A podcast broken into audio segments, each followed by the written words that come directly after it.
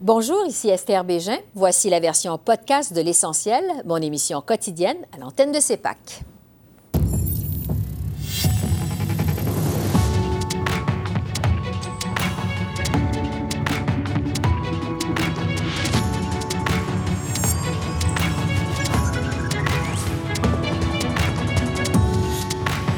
Ce soir, nouvelle représentante du Canada pour lutter contre l'islamophobie. Le malaise dans les rangs libéraux, toujours palpable. Geneviève Tellier et Daniel Bélan sont avec nous. Contrat accordé à la firme de consultants McKinsey, la fonction publique s'en trouve-t-elle fragilisée? On en débat avec notre panel de députés. Prévision économique pour 2023. Une récession est-elle inévitable? On pose la question au sénateur Clément Gignac, ex-économiste en chef à l'Industrielle Alliance.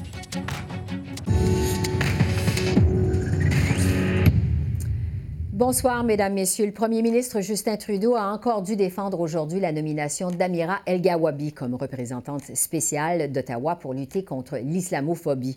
Je vous rappelle que dans une chronique publiée en 2019, la militante et ex-journaliste avait écrit que les Québécois semblaient influencés par un sentiment anti-musulman. Alors que les conservateurs et le gouvernement du Québec continuent d'exiger son départ, M. Trudeau maintient qu'il est la bonne personne pour occuper ce poste, mais dans les rangs des ministres libéraux, le malaise reste palpable. J'appuie à 100 Mme El-Gabawi. Euh, elle est en train, elle a démontré tout au long de ses, années de travail une sensibilité, une ouverture et une rigueur euh, dont on a besoin maintenant. Je comprends que faire face à l'islamophobie, euh, ça va exiger des conversations importantes et parfois difficiles, mais on a besoin de quelqu'un qui euh, s'y connaît, qui est ancré à fond et euh, je, je, sais que c'est la bonne personne. Bien, comme je l'ai dit la semaine dernière, comme Québécois, j'étais profondément blessé par, par ses propos. Je le suis encore d'ailleurs. mais sa job, c'est son travail, c'est d'ouvrir un dialogue. Moi, je suis prêt à discuter. D'ailleurs, j'ai demandé une, rencontre la semaine dernière lorsque ceci est arrivé. Elle a accepté de me rencontrer et euh, je pense que je la vois dans les prochains jours. Et c'est là-dessus que je retrouve nos politologues en résidence, Geneviève Tellier de l'Université d'Ottawa et Daniel Bélan de l'Université McGill. Bonsoir à vous deux. C'est un plaisir de vous retrouver. Pareillement, merci. On va commencer par la nomination controversée d'Amira El-Gawabi. Euh, bon, le premier ministre Trudeau persiste et signe. Il aurait nommé Mme El-Gawabi, même s'il avait pris connaissance de ce qu'elle avait écrit dans le passé. Euh, il est décidé à la garder en poste, mais quand même, il y a un malaise dans ses propres troupes. On vient d'entendre le lieutenant du Québec, Pablo Rodriguez, qui répète qu'il est blessé par ses propos. Geneviève, d'abord, qu'est-ce qu'il faut penser de cette nomination de Justin Trudeau? Euh, moi, j'ai l'impression que cette nomination-là a été faite clairement en ayant en tête le reste du Canada. C'est-à-dire qu'on pensait aux électeurs, surtout de l'Ontario, de Toronto, aussi de d'autres régions, mais on parle à la population anglophone. Et je ne pense pas qu'on ait eu à l'esprit de vouloir plaire au Québec. Alors, euh, pour M. Trudeau, je pense qu'il y a vraiment une stratégie qui est derrière ça. Euh, et mm-hmm. c'est ce qui explique pourquoi il recule pas en ce moment. Il dit oui, oui, je la garde. C'est exactement la personne que je voulais. Euh, parler d'islamophobie et d'avoir cette vision fédérale et anglo-saxonne ou canadienne-anglaise.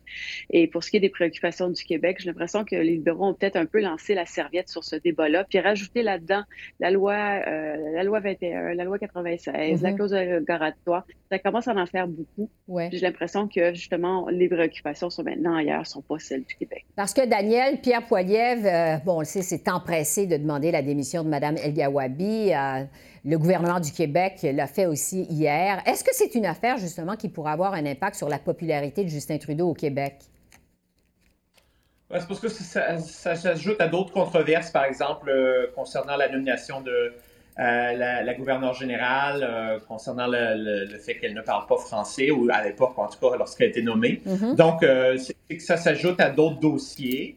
Euh, et donc, je pense que c'est de bonne guerre de l'opposition, bon, pour l'opposition, en tout cas le bloc et les conservateurs, de, critiquer le gouvernement là-dessus. Euh, mais le NPD est dans une situation euh, beaucoup plus délicate. Et le NPD, évidemment, en général, va, soutenir ce, genre de nomination. donc oui, je pense qu'il y a deux public, là, il y a, le, public québécois francophone et il y a euh, le, public euh, euh, dans les autres provinces, public mm-hmm. anglophone. et je pense que ça, c'est les deux solitudes, encore une fois, qui sont présentes, mais de façon, je dirais, nouvelle au sujet de l'islamophobie, qui est quand même assez récente là, sur notre agenda politique. Parlons maintenant de l'affaire McKenzie. On a appris que le gouvernement fédéral a accordé des contrats de plus de 100 millions de dollars à la firme McKenzie. Ottawa a même signé un contrat ouvert jusqu'en 2100 avec McKenzie pour des services informatiques. Donc, c'est un contrat d'une durée de plusieurs décennies. Euh, c'est une information qui a refait surface au premier jour de l'enquête sur ces contrats en comité parlementaire à Ottawa. Geneviève, d'abord, est-ce que cette façon de faire appel à des consultants externes, ça vient, vous pensez, fragiliser la fonction publique canadienne? Ah oui, euh, ben, ça fait des années, les experts qui regardent la fonction publique, justement, on le savait, on voyait ça se, produire et on, déplorait l'expertise qui, disparaît. Alors, on fait affaire à des consultants externes qui ont une rotation chez ces consultants-là. Et donc, la fonction publique elle-même euh, se sent un peu vidée de, de, toute son expertise. Alors, c'est préoccupant de la façon de faire. En plus de ça, il y a la préoccupation des liens qui, qui pourrait y avoir entre le gouvernement en place et les firmes de consultants. Alors, ce serait que chaque nouveau gouvernement aurait sa propre firme, parce que c'est quelque chose qui se produit finalement. Et ça aussi, c'est préoccupant. Est-ce qu'on veut avantager euh, certaines compagnies avec qui on a des liens personnels? Et c'est ça qui peut être très dommageable pour Justin Trudeau, c'est que si mm-hmm. on apprend qu'il y a des liens serrés avec, par exemple, Dominic Barton, qui était l'ancien PDG de, de McKinsey, euh, et qu'il y a eu des faveurs, euh, là, ça pourrait vraiment embêter, embêter, embarrasser le gouvernement. On n'est pas rendu là, on mm-hmm. commence, mais on va apprendre sans doute beaucoup de choses qui vont risquer de mettre dans l'embarras. Daniel, vous pensez que c'est une affaire délicate pour le gouvernement Trudeau? Oui, c'est une affaire délicate. Je pense qu'on met l'accent sur McKenzie en partie parce que, bon, les libéraux ont augmenté de façon dramatique euh, l'utilisation de cette compagnie-là, mais il ne faut pas l'oublier. Euh, ça, c'est la pointe de l'iceberg. McKenzie, euh, comme le dit Geneviève, ça fait longtemps qu'on utilise des consultants et au fédéral, il y a cinq ou six autres grandes compagnies qui font beaucoup d'argent. Euh, de l'argent des contribuables qui est utilisé à, des fins, bon, de, justement, pour embaucher des consultants. Et je mhm. pense qu'il faudrait regarder cette situation-là en général et pas seulement mettre l'accent sur McKenzie. Mais évidemment, l'opposition veut euh, marquer des points contre le gouvernement. On essaie de, de, on s'intéresse à McKenzie parce que c'est une, une, compagnie qui a une réputation quand même controversée à l'étranger. On a vu des, euh, des scandales ou des affaires, en tout cas en France, en Afrique du Sud, aux États-Unis. Euh, mais euh, je pense qu'il faudrait regarder, examiner le rôle des consultants de façon plus générale au fédéral et dans les provinces. Sur la rencontre des premiers ministres sur les transferts en santé la semaine prochaine à Ottawa, le premier ministre Trudeau, on le sait, parle d'une rencontre de travail. Geneviève, vous vous attendez à quoi? Ben, j'aimerais bien avoir un chiffre. Je pense que tout le monde voudrait avoir un chiffre. Alors, c'est quoi l'argent qui est sur la table? Mm-hmm. Euh, et aussi de voir un peu comment on va diviser la tarte. Alors, euh, ce qu'on a appris, c'est qu'il va y avoir une entente globale pour les provinces et territoires, puis ensuite des ententes sectorielles. Où va aller le, principal montant, les sommes qui vont être dédiées? Est-ce qu'ils vont être dédiés à des programmes très, très précis aussi? Est-ce que ça va varier, beaucoup d'une province à l'autre? Puis évidemment, les fameuses conditions dont on attend tout le temps de parler et qui semblent peut-être que c'est plus vraiment des conditions, mais plus de la transparence ou de l'information. Enfin, on verra. Mais oui, j'ai l'impression qu'à peu près tout le monde aimerait bien savoir c'est quoi le chiffre que le gouvernement fédéral, le montant, là, le gouvernement fédéral veut mettre sur la table pour aider les provinces. Oui. Daniel, avec toute la pression sur le système de santé au pays, on le sait, bon, le réseau craque de partout. Est-ce que les premiers ministres sont condamnés finalement à s'entendre sur quelque chose, à nous annoncer des résultats concrets dès le 7 février, dès la semaine prochaine? Ben, en théorie, euh, les, euh, Ottawa n'a pas besoin de l'accord des provinces. Euh, c'est son pouvoir de dépenser. Donc, ils, peuvent changer, augmenter de façon unilatérale les, transferts en santé, même si les provinces en voudraient plus. Ça va être un compromis. Mais oui, je pense qu'en termes de, perception publique, ils vont devoir essayer de s'entendre au moins sur un, un cadre. et puis, on va attendre, oui, quels sont les chiffres là, que le gouvernement fédéral, combien d'argent le gouvernement fédéral est prêt à ajouter à la cagnotte qui existe déjà.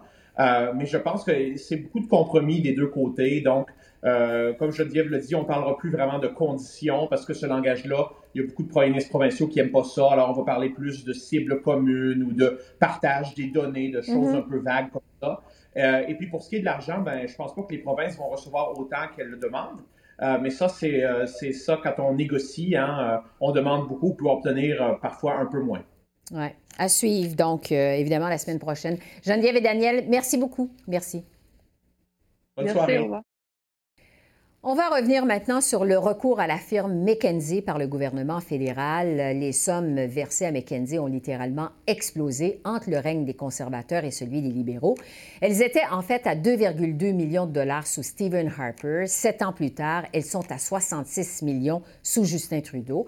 Alors, pour en discuter, je retrouve notre panel de députés dans le foyer de la Chambre des communes. Pour les libéraux, Arif Virani. Pour les conservateurs, Luc Berthold. Pour le Bloc québécois, Julie Vignola. Et pour le NPD, Alexandre Boulris. Bonsoir, vous quatre. Bonsoir. Arif Virani, euh, Virani, je vais commencer avec vous. Bon, sept organismes fédéraux ont payé 62 millions de dollars à McKenzie entre mars 2021 et novembre 2022 pour différents contrats. Euh, on a même appris hier qu'Ottawa a signé un contrat ouvert jusqu'en 2100 avec McKenzie pour des services informatiques. Je vous demanderai d'abord pourquoi avoir recours à une firme de consultants privés au lieu de la fonction publique? Donc, la première chose que je peux souligner, c'est le fait qu'on n'est pas en train de remplacer les, fonctionnaires publics, on est en train de les assister. Mm Spécialement pendant la pandémie, c'était nécessaire. Il fallait livrer euh, les bénéfices, les prestations pour, plusieurs personnes au, pays. Et euh, l'assistance avec une compagnie comme McKinsey, comme plusieurs d'autres compagnies, était nécessaire. Deuxième chose, il faut corriger la compréhension des, gens. Ce qui est, là pour jusqu'à 2100 euh, n'est pas un contrat. Effectivement, c'est une liste des des euh, vendeurs préférentiels qui est là pour approvisionner les services au gouvernement du Canada. Cette liste a existé pour notre gouvernement, pour le gouvernement précédent. C'est une mhm. façon de gérer l'approvisionnement pour un gouvernement. Ça existe au, niveau provincial aussi. Donc, avec cette liste-là, c'est comme les, compagnies comme Bell, SAS et les autres compagnies comme ça. Ils sont sur une liste préférentielle pour lequel on peut continuer le contrat. Il n'y a pas un contrat comme tel avec un montant d'argent signé avec McKinsey jusqu'à 2100. Chez les conservateurs, Luc Berthold, vous êtes allé aussi loin que de soulever des liens entre la firme McKinsey et la crise des opioïdes aux États-Unis. Euh, pourtant, à l'époque de Stephen Harper, votre gouvernement a aussi eu recours à McKenzie, même si c'est dans une moindre mesure, non? Dans une moindre mesure. Il n'y a, pas aucune commune mesure. Et euh, c'est pas nous qui faisons les liens, c'est la firme McKinsey qui a été impliquée euh, aux États-Unis avec des compagnies pharmaceutiques qui faisaient la promotion de l'usage des opioïdes. C'est ça qui est arrivé, c'est la réalité. Donc, on ne fait pas de lien. Les liens se font d'eux-mêmes. Et euh, il faudrait poser la question aux libéraux, parce qu'on a tenté de le savoir depuis hier. Vous avez parlé d'un montant de 66 millions. D'autres médias révèlent que les organismes gouvernementaux et le gouvernement, ce serait plutôt de l'ordre de 116 millions. Notre chef Pierre Poliev demande aux libéraux combien de millions, combien de contrats ont été donnés à McKenzie depuis 2015. Et malheureusement, les libéraux refuse de répondre à cette question. Et, oui, effectivement, c'est un manque de confiance totale de la part des fonctionnaires. Euh, pour les fonctionnaires de la part des libéraux, parce que pourquoi euh, payer des firmes pour faire le travail de réflexion du service conseil alors qu'on a des fonctionnaires qui sont payés, qui sont compétents pour le faire? On va y revenir dans un instant, mais je veux aller au Bloc québécois tout de suite. Euh, Julie Vignola, vous avez aussi soulevé, vous, des doutes par rapport au travail de la firme de consultants McKenzie auprès du ministère de l'Immigration. Qu'est-ce que vous voulez dire aux justes? Qu'est-ce qui vous inquiète? En fait, euh, sur le site de, la firme, il était, il était, question de la Century Initiative, l'initiative du siècle, selon laquelle en 2100, et vous voyez la redondance dans l'année, en 2100, le Canada aurait 100 millions de personnes euh, et, on, et, étrangement, soudainement, bien, depuis quelques mois en fait, c'est également l'objectif du gouvernement de, que le Canada ait 100 millions de personnes. Donc, il y a un lien à faire euh, entre cette initiative-là et l'idée euh, du Canada d'accélérer l'immigration à 500 000 personnes par mm-hmm. année. Mm. Euh, au NPD, Alexandre Bouleris, euh, est-ce que le recours à une firme externe comme McKinsey, comme ça par Ottawa, c'est pas finalement justifié, surtout dans un contexte particulier comme celui de la pandémie? Bon, après tout, le gouvernement du Québec euh, l'a fait de son côté. Qu'est-ce que vous en pensez au NPD? de temps en temps, Mme Bégin, c'est correct d'avoir un regard externe qui vient un petit mhm. peu amener une autre culture organisationnelle. Mais là, ce qu'on voit, là, c'est systématique. C'est presque une dépendance envers une firme de consultants privés américains. C'est d'une ampleur jamais vue euh, dans l'histoire. Euh, vous l'avez souligné au départ. Puis c'est un mépris envers la fonction publique. C'est une sorte de privatisation avec une compagnie qui, disons-le, là, est pas blanche comme neige. Là. Le conservateur, euh, M. Berthold, le soulignait, mais aussi une compagnie qui est poursuivie en France, puis qui a des contrats avec des, des compagnies d'armement russes et chinoises en ce moment même. Alors pourquoi un recours systématique à des firmes privées comme ça, Mm-hmm. que ce soit Deloitte, McKenzie ou alors KPMG? Les libéraux sont comme devenus habitués à ça et ça donne pas de meilleurs services à la population. Bon, euh, justement, je vais revenir à vous, Arif euh, Virani, parce que vous m'avez dit d'entrée de jeu, on n'est pas en train de remplacer la fonction publique canadienne. Euh, Est-ce que quand même cette façon d'avoir recours à des consultants externes, ça vient fragiliser la fonction publique au pays? Ça a des risques de rendre plus fragile la fonction publique? C'est une bonne question, mais je crois que vraiment, le- franchement, le- la réponse est non. Ça peut assister les fonctionnaires euh, de notre système public. Moi, je, je suis moi-même été, j'étais un avocat dans le do- domaine public au niveau provincial, en Ontario, par exemple. On, est, on, est, on avait toujours l'opportunité à embaucher le, le secteur privé de temps en temps. Mais ce qui est in- intéressant, c'est que même des libéraux dans le comité étaient pour l'enquête qui suivent maintenant. Donc, la recherche qu'ils vont faire est nécessaire parce que les, les, les, les, les députés méritent les réponses et les Canadiens méritent les réponses vis-à-vis comment leurs sous étaient dépensés. Et aussi, j'aimerais juste souligner que euh, dans la plupart des cas, c'est les départements qui gèrent les contrats, qui sont là pour assurer la transparence, qui sont là pour vérifier si le due diligence est fait ou non, pour vérifier comment l'argent est dépensé et comment l'argent est, euh, est- utilisé, effectivement. Oui. Luc Berthold? C'est incroyable. Ce que, je viens d'entendre là euh, me, coupe, euh, me coupe les jambes. Euh, encore une fois, les, cabinets de ministres libéraux refusent de prendre la responsabilité de ce pourquoi ils ont été élus, c'est-à-dire d'être tenus euh, responsables des dépenses gouvernementales, d'être tenus responsables des dépenses des différents ministères. Voyons donc, voir s'il n'y a pas personne dans le cabinet qui était au courant qu'il y avait un contrat de 25 millions de dollars qui avait été donné euh, au ministère de l'Immigration à la firme McKenzie. Et si c'est le cas, bien, il y a un grand, programme, grand problème de fonctionnement chez les libéraux actuellement. C'est juste qu'ils ont perdu le contrôle. Après huit ans de pouvoir, on se serait attendu qu'ils soient capables de gérer les ministères, de gérer les services qu'ils donnent aux citoyens. Mais non, il faut qu'ils engagent, qu'ils engagent et qu'ils engagent des firmes externes parce qu'ils n'ont pas de solution, ils n'ont pas d'idée à l'interne. Et malheureusement, quand on entend les fonctionnaires commenter ces contrats à McKenzie, on se rend compte que les idées ne sont pas nécessairement meilleures. Donc, c'est euh, du gaspillage éhonté Ouais. pendant que les Canadiens ont vraiment besoin de sous parce que le coût de tout absolument augmente actuellement. Julie Vignola, au Bloc, qu'est-ce que vous en pensez? Est-ce que vous pensez que d'avoir recours comme ça à des firmes de consultants privés, ça vient fragiliser la fonction publique canadienne?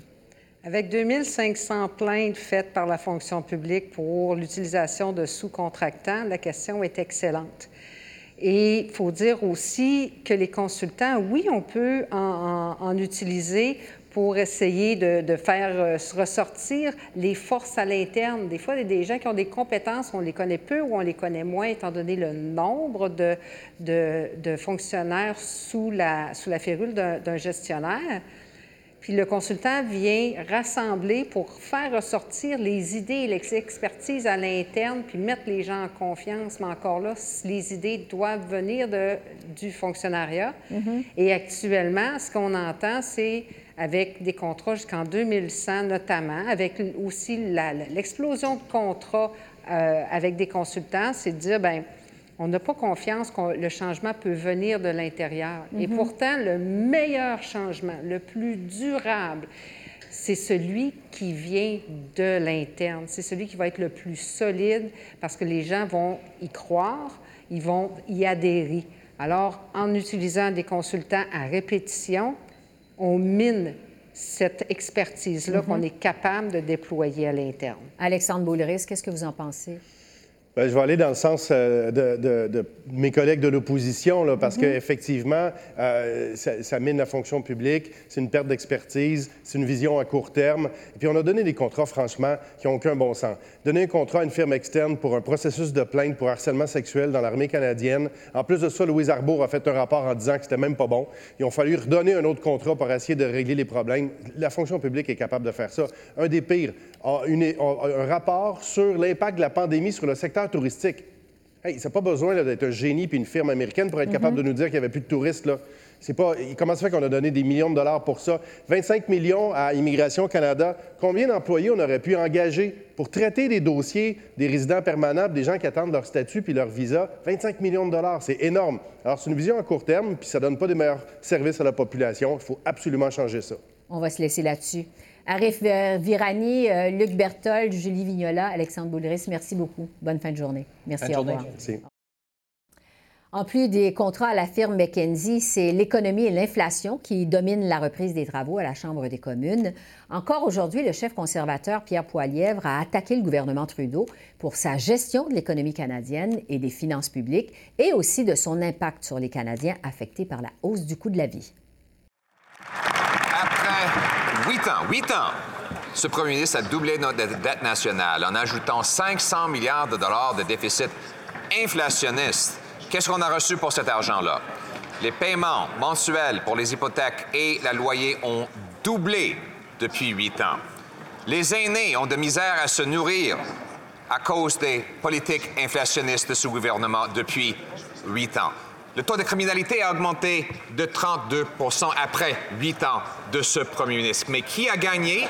Les consultants de McKinsey qui ont reçu plus de 100 millions de dollars. J'ai demandé hier cinq fois combien total est-ce que cette entreprise a reçu? L'honorable ministre des Sports. Président, on le sait, les choses sont instables actuellement. Euh, les choses sont difficiles pour les Canadiens. On a fait face à la pandémie. On a été là pour les gens. On est fiers de l'avoir fait. C'était la chose à faire. Maintenant qu'on traverse une autre période difficile où les taux d'intérêt ont augmenté, on va continuer d'être là pour les gens qui en ont le plus besoin. On va continuer d'agir de façon responsable pour que notre économie continue de croître et d'offrir des bons emplois pour la population. On va continuer notre travail, Monsieur le Président. Et ça survient alors que les analystes prévoient encore des nuages à l'horizon. Statistique Canada nous apprenait aujourd'hui que l'économie canadienne a légèrement progressé en novembre, mais semble avoir encore stagné à la fin de l'année. Alors, pour tenter de voir ce que nous réserve 2023, je retrouve le sénateur indépendant Clément Gignac, ex-économiste en chef à l'Industrielle Alliance. Bonsoir, Monsieur le sénateur. Bonsoir. D'abord, sur les risques de récession. Plusieurs économistes prévoient une légère récession en 2023 et que l'économie canadienne va se redresser au deuxième semestre de l'année. Euh, vous, qu'est-ce que vous voyez dans votre bout de cristal? En fait, les probabilités sont assez élevées, euh, Mme Bégin, parce que quand on regarde ça, il y a des délais de transmission d'une politique monétaire sur l'économie. Donc, euh, clairement, là, on commence à voir les effets qui se vont sentir. On le voit très bien dans le secteur du logement, au niveau de l'habitation. On commence à le savoir aussi au niveau des ventes euh, automobiles. Donc, clairement, les risques sont quand même élevés, mais on veut rassurer les gens. Quand on parle d'une récession, c'est pas une dépression économique avec une poussée du chômage. On parle d'un repli temporaire de l'activité économique du PIB euh, de deux à trois trimestres. Et qui plus est, ça va même pas généraliser. Ça sera probablement dans quelques secteurs. Oui, mm-hmm. les risques sont élevés, mais on ne parle pas d'une récession là, comme, euh, profonde comme on a vu là, en 2008-2009 lors de la crise financière ou au début des années 80. Donc, récession de courte durée. Ce sera à partir de quand pour se terminer? Quand? C'est pas une science exacte. Comme vous savez, l'économie, ça va à réaction du comportement des consommateurs, des entreprises et des gouvernements aussi. Si les gouvernements arrivaient dans leur budget de ce printemps, ce que je ne prévois pas, mais mhm. encore de verser de l'argent comme ils l'ont fait euh, l'année passée, euh, bien là, à ce moment-là, ça stimule l'économie. Donc, on verra. On parle probablement que c'est un passage un peu à vide au printemps, début de l'été, qu'on pourrait voir les, effets, euh, mais encore une fois, de, courte durée. Les fondamentaux économiques sont quand même relativement bons. En mm-hmm. fait, c'est en réaction à ces hausses successives de taux d'intérêt qu'on voit euh, un certain repli de l'activité économique. Justement, parce qu'on sait que pour tenter de maîtriser l'inflation, euh, la Banque du Canada a relevé son taux euh, d'intérêt directeur la semaine dernière. C'était la huitième fois de suite. Ces augmentations avaient commencé il y a un an, là, grosso modo. Est-ce que la hausse des taux d'intérêt se fait pleinement sentir au Canada ou si on va continuer à sentir encore plus les effets de ces hausses d'intérêt? En fait, elle ne se fait pas encore pleinement sentir. Ça va être mm-hmm. à venir. Oui, pourquoi c'est le cas? Parce qu'il y a des gens qui ont, avaient utilisé des hypothèques euh, fixes peut-être pour deux ou trois ans, et là, ça vient à échéance. Donc, quand on renouvelle, on va aller à des taux plus élevés. Donc, c'est pour ça qu'on parle d'un délai de transmission. Donc, le plein impact des hausses qu'on a eues, les, les huit successives, au-delà de 400 points de base, euh, ça va être à compter du printemps et de l'été qu'on va voir les pleins effets. D'ailleurs, c'est pas pour rien que la Banque centrale a décidé de, parler de pause conditionnelle, c'est-à-dire que là, on va se mettre un peu sur les lignes de côté pour voir le plein effet d'impact que ça a sur les finances des ménages, sur la capacité des gens aussi de pouvoir euh, acheter une maison ou de peut-être euh, au niveau de leur automobile, parce que c'est certainement pas les mêmes mensualités euh, que les gens vont faire face au niveau du renouvellement. Oui. cette contraction, je dirais, des dépenses, ça survient au moment où on se sort de la pandémie. Il y a des grands pans de l'économie qui, quand même, euh, redémarrent. Je pense, entre autres, au secteur des transports. On sait évidemment que les restrictions euh, de voyage liées à la COVID-19 ont été euh, levées. Est-ce qu'il y a quand même des secteurs de l'économie qui sont actuellement en croissance au pays? Bien, définitivement, vous l'avez mentionné, le secteur des transports. Gardons à l'esprit qu'il y a une demande latente là, qui est un peu inassouvie, qui là, maintenant, avec la levée des restrictions, que les gens ont goût de voyager, ils ont goût de sortir euh, dans les des restaurants. Donc, c'est pour ça que cette récession-là, si jamais récession il y a, qui ne sera pas profonde nécessairement, puis qui ne sera pas une récession traditionnelle. Parce que souvent, c'est au niveau des voyages qu'on voit les impacts importants au niveau du tourisme. Or, cette fois-ci, parce que les gens ont été privés pendant deux ans, deux ans et demi, et que, disons-le, il y a des ménages qui ont quand même pas mal de sous là, sur, euh, qu'ils mm-hmm. peuvent utiliser, qu'il y a des secteurs qui ne seront pas très affectés, alors que par le passé, ils étaient affectés par la récession. Donc, ici, on parle vraiment du tourisme au niveau des voyages. Donc, oui, on va resserrer les budgets. On va peut-être euh, décider de prolonger la durée de vie de l'automobile un peu plus longtemps. On va peut-être euh, couper un peu dans certaines euh, sorties. Mais à la réalité, si on parle au niveau des transports, des, voyages en mm-hmm. général, je pense qu'avec le vieillissement de la population également, on pense qu'il y a des secteurs comme ça qui seront pas tellement touché au niveau du ralentissement économique. Deux questions rapides euh, pour revenir d'abord à la hausse des taux d'intérêt. Quand la Banque du Canada a relevé son taux directeur la semaine dernière, elle a déclaré qu'elle prendrait maintenant une pause, mais quand même a gardé la porte ouverte à de nouvelles hausses euh, si l'inflation n'est toujours pas maîtrisée. Euh, est-ce que vous croyez que l'augmentation des taux d'intérêt, c'est derrière nous ou si vous pensez qu'il va y en avoir d'autres à court ou moyen terme? quant à moi, je pense que l'essentiel est fait. Euh, pour qu'on ait d'autres hausses de taux d'intérêt, il faut vraiment qu'on pourrait, mettons, tout à coup, le prix des matières premières réaugmenter de nouveau, le prix du pétrole, une accélération rapide des salaires, ce qui est sous contrôle encore actuellement. Mais euh, je pense que on parle vraiment d'une pause conditionnelle. Pourquoi? Parce qu'on veut vraiment euh, vérifier l'impact de toutes ces hausses-là successives. Donc, euh, c'est pas une science exacte, comme j'ai dit plus tôt, mais si on n'est pas à la fin des hausses, on est tout près de la fin des hausses de taux d'intérêt mais ça dépendra également des gouvernements dans leur budget fédéral et provinciaux si on injecte encore de l'argent, parce qu'en faisant cela, on peut juste stimuler l'inflation et à ce moment-là, euh, provoquer des hausses supplémentaires de taux. Oui, parce que vous parlez justement des budgets. Un des moments très attendus de cette reprise des travaux au Parlement, c'est le prochain budget de la ministre des Finances, Mme Freeland, euh, probablement au mois de mars, on verra. Euh, à quoi on peut raisonnablement s'attendre de la part du gouvernement Trudeau compte tenu des risques de récession? Ben, en fait, ça va être différent des derniers budgets où on avait injecté beaucoup, beaucoup d'argent. Cette fois-ci, il y a quand même des priorités. On voit qu'on veut régler pour des raisons politiques et autres le dossier de la santé. C'est quand même majeur ce que les provinces demandent, que le fédéral passe sa participation de 22 à 35% de l'ensemble des coûts? Euh, Esther, on parle de 28 milliards de plus par année d'une façon récurrente. Évidemment, ce ne sera peut-être pas le chiffre que le fédéral va décider, mais c'est substantiel. Donc, moi, je m'attends plutôt à des programmes au niveau d'investissement, d'infrastructure, aussi, aussi au niveau de la formation de la main-d'œuvre, parce que s'il y a un ralentissement économique, il y aura peut-être des pertes d'emploi puis des aménagements. Donc, je m'attends plutôt à cela euh, que plutôt des aides monétaires comme on a eu là, dans le dernier, dernier budget le ponctuel mm-hmm. de, de 500 dollars, de 800 pièces. Donc, clairement, ça va être un budget euh, euh, qu'on va regarder plutôt à moyen et à long terme pour assurer de ramener le Canada sur une croissance soutenable de l'économie, puis aussi faciliter la transition verte. Clément Gignac, sénateur indépendant et ex-économiste en chef à l'Industrielle Alliance, merci beaucoup. Merci. Au plaisir. Au revoir.